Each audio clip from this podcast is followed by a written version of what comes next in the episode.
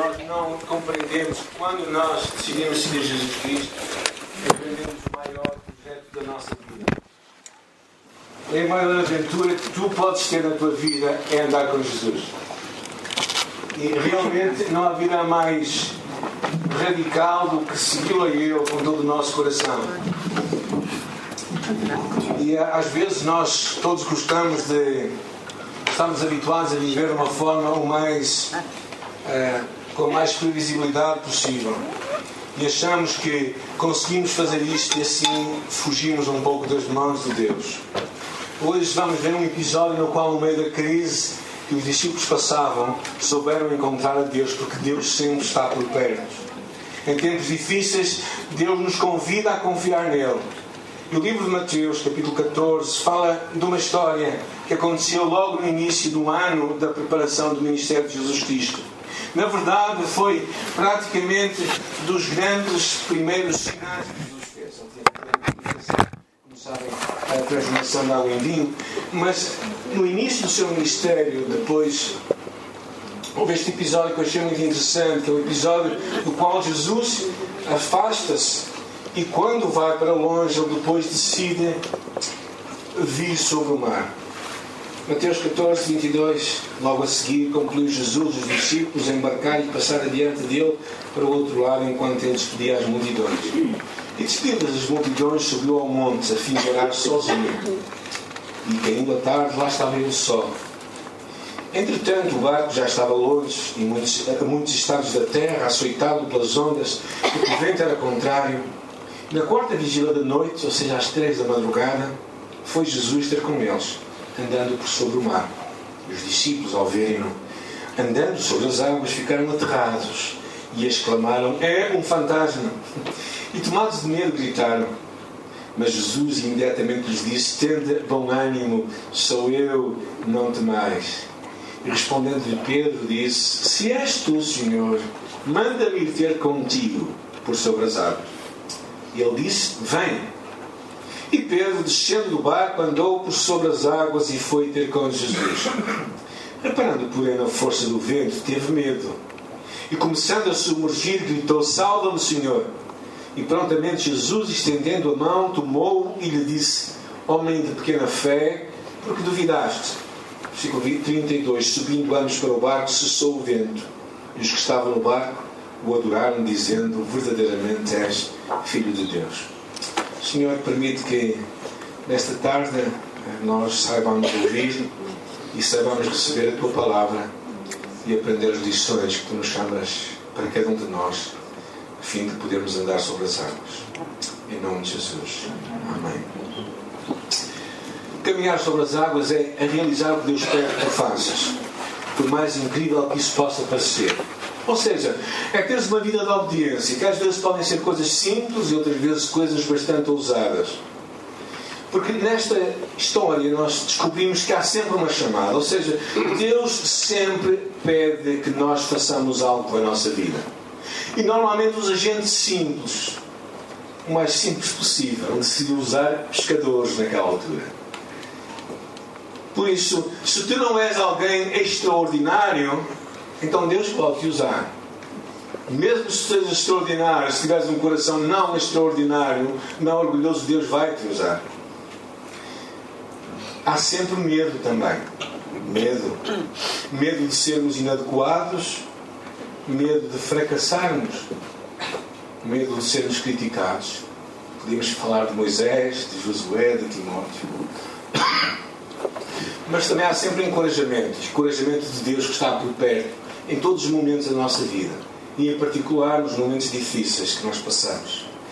Também há sempre uma decisão. Tu podes entrar ou não entrar no barco de Deus. Tu podes obedecer ou desobedecer. Tu podes fazer o que Ele te diz ou retroceder na tua vida.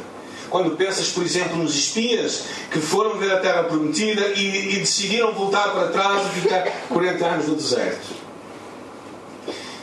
E também há sempre uma vida transformada, porque quando nós realizamos o que Deus nos chama para fazer, a nossa vida vai ser transformada. Mas vamos ver o texto para percebermos melhor isto. Primeira coisa que nós percebemos que quem anda sobre as águas reconhece a presença de Deus.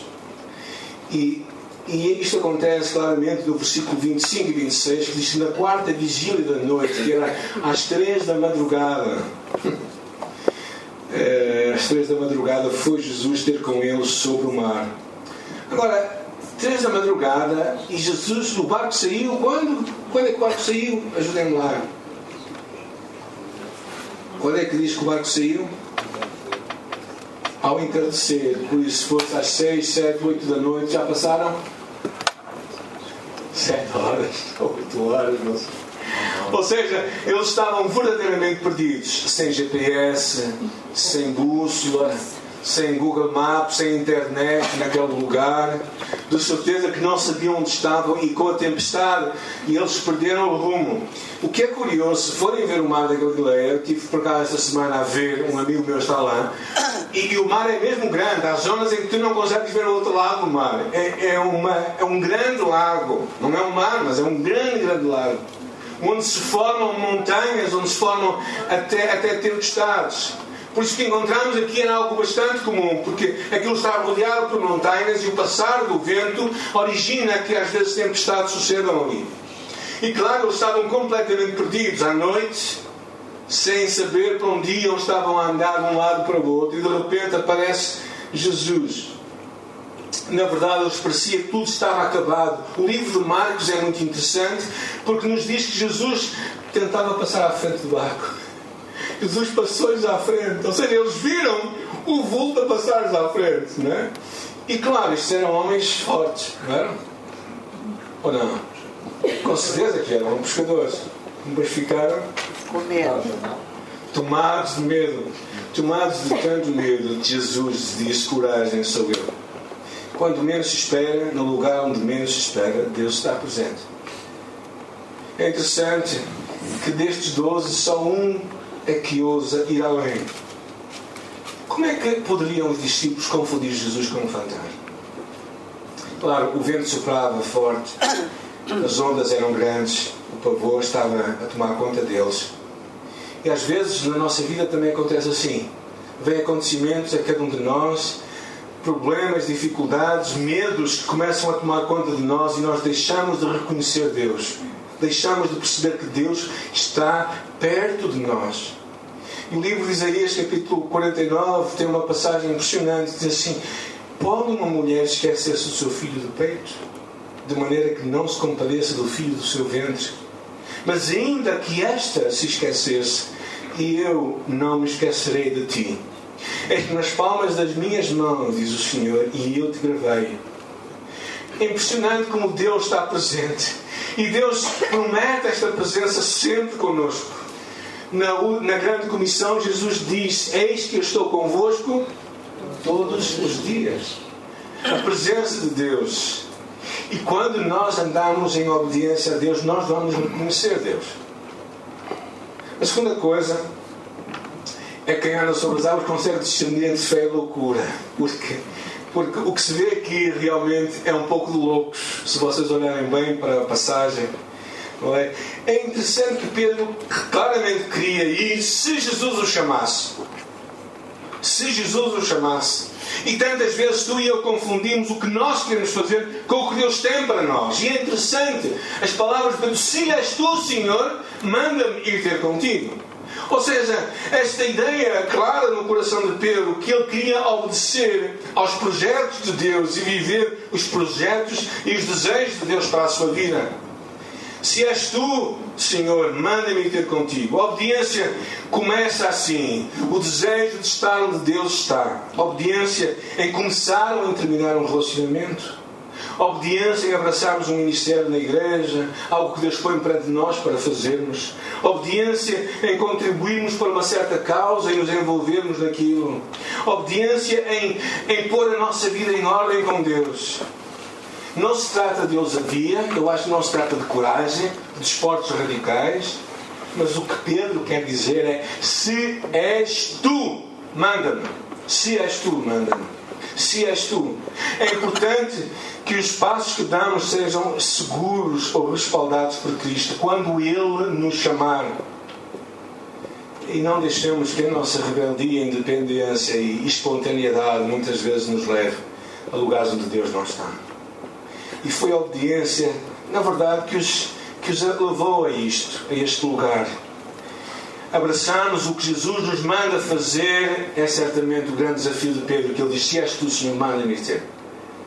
Por isso, a fé e a loucura consiste em nós fazermos o que Deus diz para nós fazermos, mesmo que pareça loucura, porque o Evangelho é loucura para os homens, diz a palavra de Deus em Coríntios.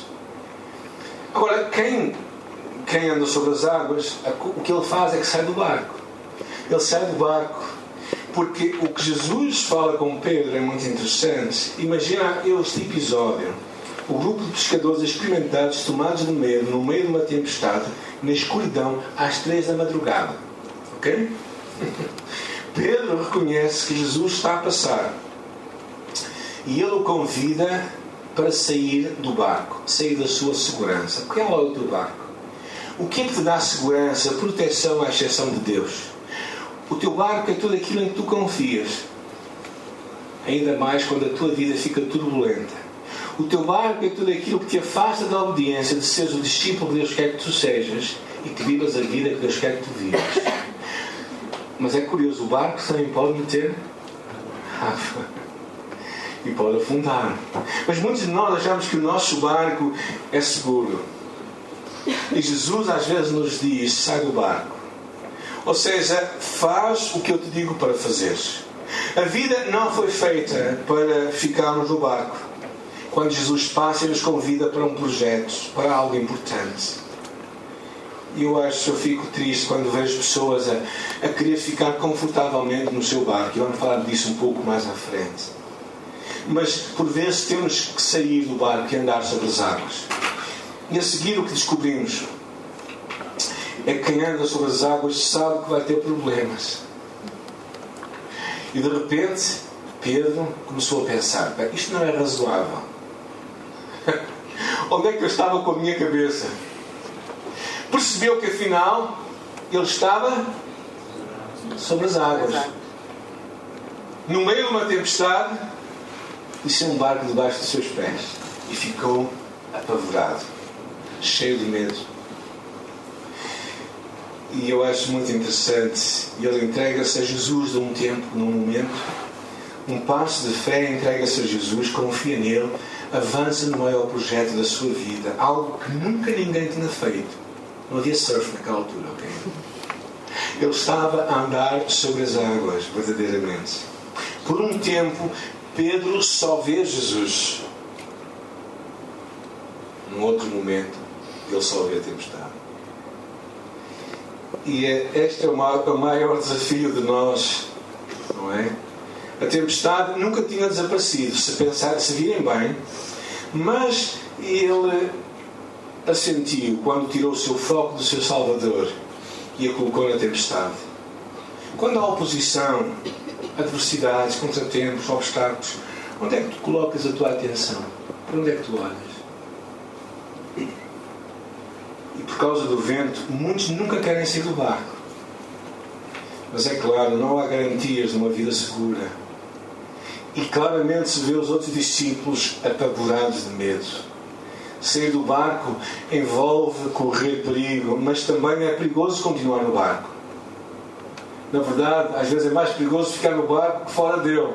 Estava eu já a falar no final com uma pessoa teve formação em, em operações especiais, é? E quando nós estamos num barco que vai, que vai para baixo, é bom estarmos longe dele, senão vamos com ele.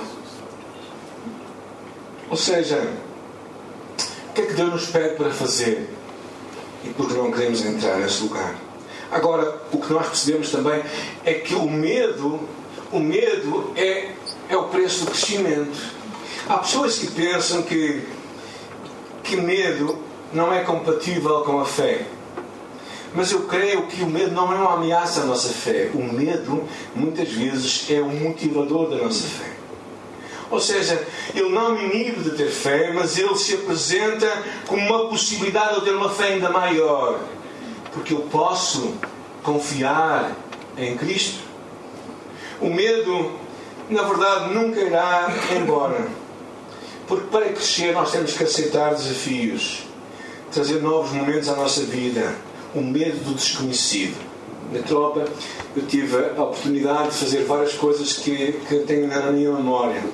E uma delas foi o salto no desconhecido, que é basicamente no salto no desconhecido.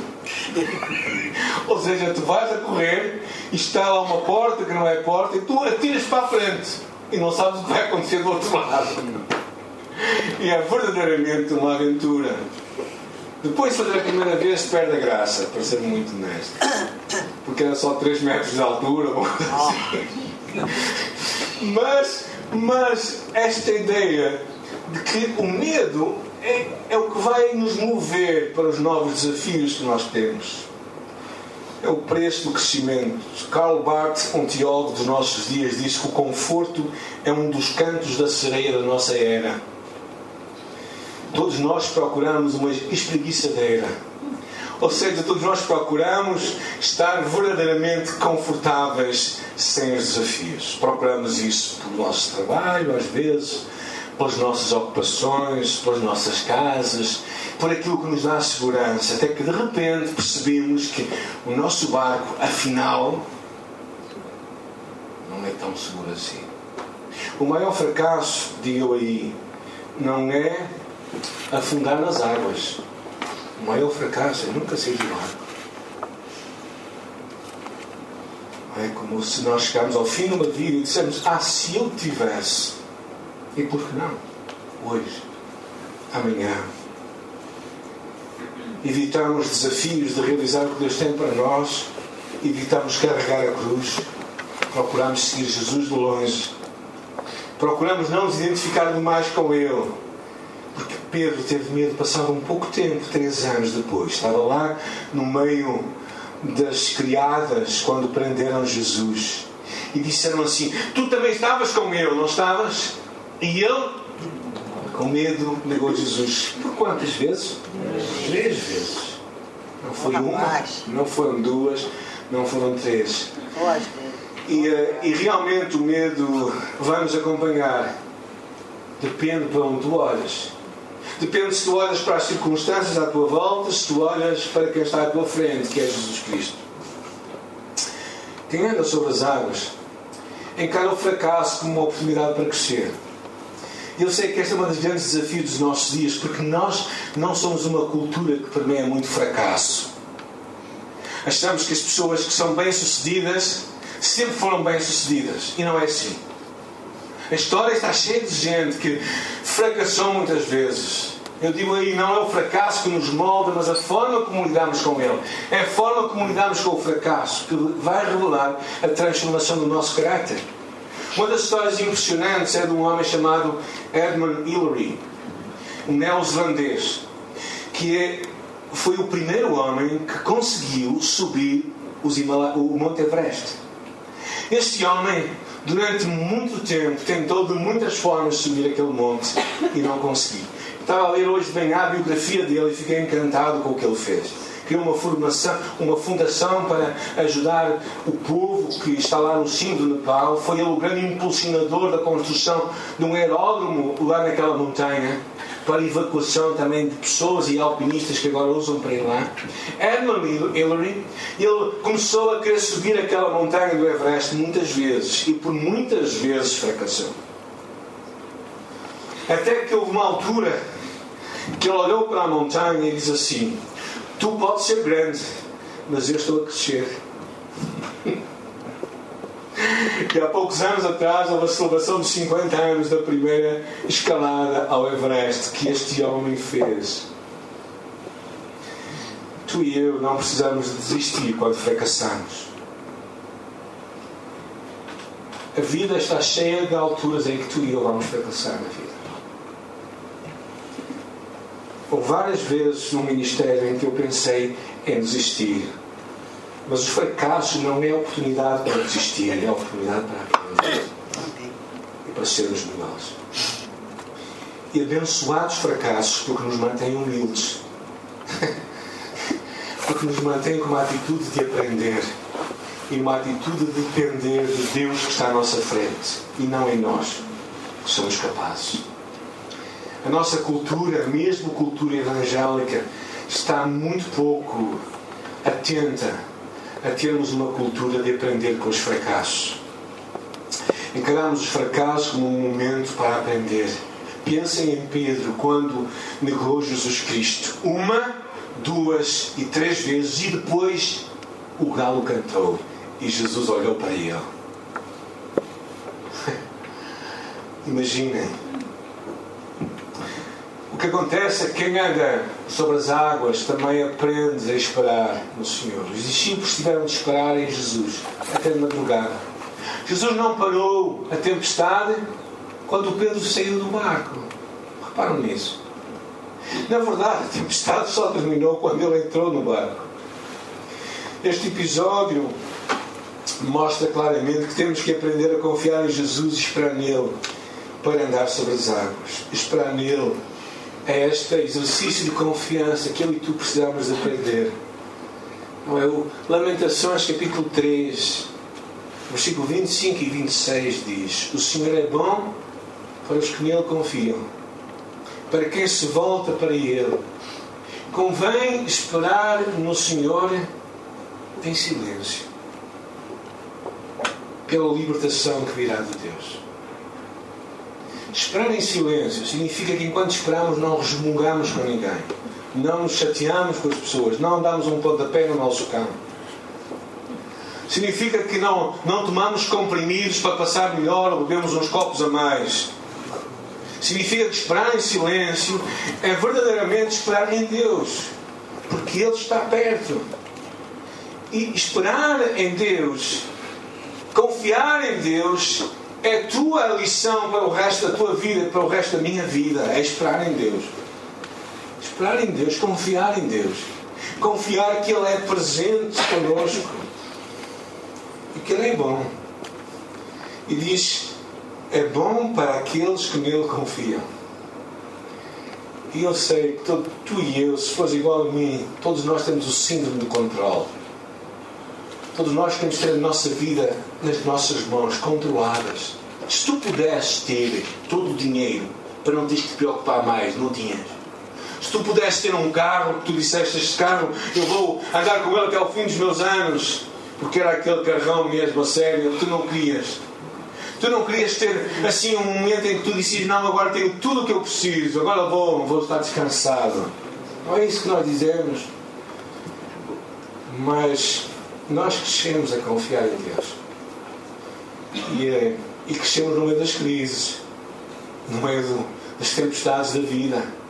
E finalmente, vamos terminar.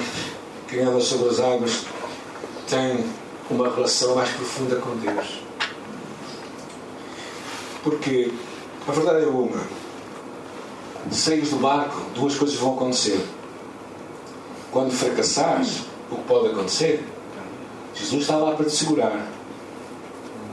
E de vez em quando tu vais andar sobre as águas.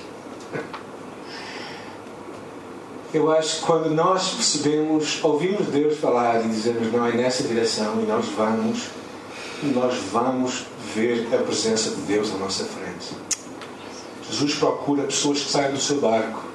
Porquê? Porque é a única forma de crescermos de verdade porque é o caminho para desenvolver uma fé autêntica. Porque é assim que tu, tu descobres e respondes à chamada de Deus e te tornas o discípulo que Deus quer que seja. Mas porquê que nós devemos sair do barco? Sabes porquê? Porque Deus não está no barco. E nós só podemos estar onde Cristo está. Essa talvez é a razão mais significativa. A água pode parecer escura, profunda, perigosa, mas Jesus não estava naquele barco. E onde Jesus está é sempre muito mais seguro do que onde Jesus não está. Isto é ser discípulo, estar perto de Jesus. Senhor, se és tu, manda-me ir ao teu encontro, dizia Pedro. E em seguida Pedro saiu e foi ao encontro de Jesus. Pedro saiu do barco e foi em direção a Cristo. Estar perto de Cristo é a atitude dos discípulos. Mas claro, tu e eu somos todos propensos a buscar um mundo de conforto, construir vidas administráveis com o mínimo de segurança e previsibilidade, de forma a mantermos a ilusão de que temos tudo debaixo de controle. Ilusão. Porque de repente o mundo pode mudar. Então Deus passa por nós e nos chama. O que é que tu vais fazer? O que é que eu vou fazer? Às vezes é uma oportunidade para ti. Fracasso, outras vezes medo, muitas vezes sofrimento de vez em quando. Mas sempre é uma tarefa grande demais para nós, uma tarefa em que nós vamos crescer. Talvez há muito não tens saído do barco do teu conforto. Queres manter o teu cristianismo como mais uma coisa na tua agenda e não o centro da tua vida. E por isso, sempre procuras de vez em quando fazer o que Deus pede para tu fazeres, mas sempre voltares ao teu reduto de conforto e dizeres: Não, eu sei que tu queres isto de mim, mas eu não posso fazer. Eu quero te encorajar a dar um passo de obediência, seja o que for. Seja uma relação que tu precisas de pôr em ordem, seja um perdão que tu precisas de dar, seja um ato de obediência, seja realizar para Deus algo que Ele está a incomodar o teu coração, seja servir a Deus num, num gesto de amor, pode ser na igreja, pode ser na rua com alguém. Mas sai do teu barco, sai e faz o que Deus diz para tu fazeres. Não penses continuar a querer controlar a tua vida. Deixa Deus controlar. Porque fora do barco, mesmo que haja tempestade, é mais seguro do que estar dentro dele.